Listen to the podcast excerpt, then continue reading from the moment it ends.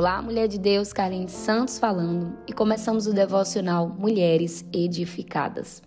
Essa semana nós estaremos falando sobre a mente da mulher de Deus. Como está a sua mente? Ela está alinhada com a palavra de Deus? Saiba que o governo e o poder de Deus estão disponíveis em todas as áreas da sua vida, corpo, alma e espírito. E o Senhor deseja que você, amada, tenha uma mente renovada pela palavra de Deus para viver os propósitos que Ele tem para a sua vida. Eu já quero convidar vocês a abrir comigo em Filipenses, na nossa leitura do dia, no capítulo 4, do versículo 4 ao 9, que vai nos dizer assim: Alegrai-vos sempre no Senhor. Outra vez digo: alegrai-vos. Seja a vossa moderação conhecida de todos os homens. Perto está o Senhor. Não andeis ansiosos de coisa alguma. Em tudo, porém, sejam conhecidas diante de Deus as vossas petições, pela oração e pela súplica, com ação de graças.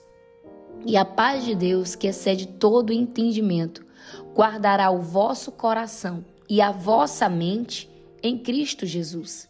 Finalmente, irmãos, tudo que é verdadeiro, tudo que é responsável, tudo que é justo, tudo que é puro, tudo que é amável, tudo que é de boa fama, se alguma virtude há e se algum louvor existe, seja isso que ocupe o vosso pensamento.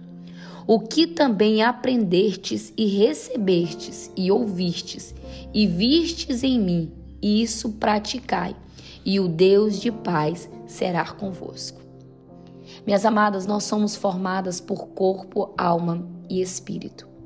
Muito se fala hoje sobre a importância de cuidarmos da nossa mente, e isso é algo primordial para uma saúde emocional.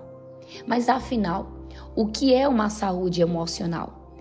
De uma forma bem simples, amadas, é a habilidade de lidar com as nossas emoções e pensamentos. Emoção é uma reação subjetiva complexa que envolve mudanças fisiológicas para uma preparação de uma ação. Algo relativo, porque está baseado em uma interpretação de uma situação. A mente da mulher de Deus, ela precisa aprender a importância de gerenciar as suas emoções para que ela tenha uma vida emocional saudável mas para isso nós precisamos aprender como a nossa mente funciona. Nossas emoções amadas são movidas por pensamentos, sentimentos e comportamentos. Ou seja, quando nós estamos diante de uma situação, nós geramos um pensamento. A sua mente, ela gera uma interpretação sobre aquela situação. Essa interpretação ela pode ser positiva ou negativa. E quando essa interpretação é gerada, ela se transforma em um sentimento que, dependendo do pensamento, se foi positivo ou negativo, gera também um sentimento positivo ou negativo. Então, dependendo do sentimento, você vai tomar a iniciativa de um comportamento, vai para a ação. E da mesma forma, se o pensamento foi pensamento positivo ou negativo, se transforma em um sentimento positivo ou negativo, e a sua ação também será da mesma forma, ou positiva ou negativa. As nossas emoções amadas estão muito baseadas no momento, nas situações em que nós enfrentamos ao longo da nossa vida. E nós sabemos que nem sempre nós estaremos diante de momentos agradáveis e perfeitos.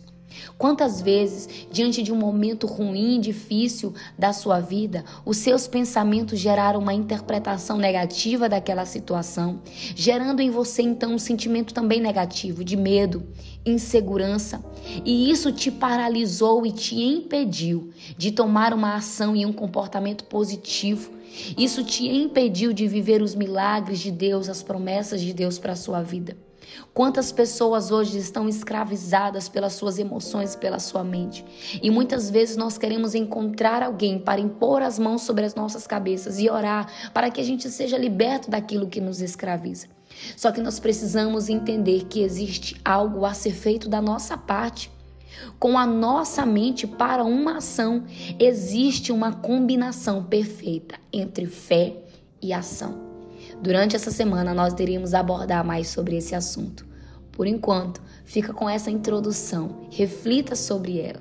Reflita sobre os seus sentimentos, os seus pensamentos e os seus comportamentos. Amanhã a gente vai falar mais sobre isso, sobre a mente da mulher de Deus. Que a sua mente seja renovada e edificada pela palavra do Senhor. Eu espero você amanhã.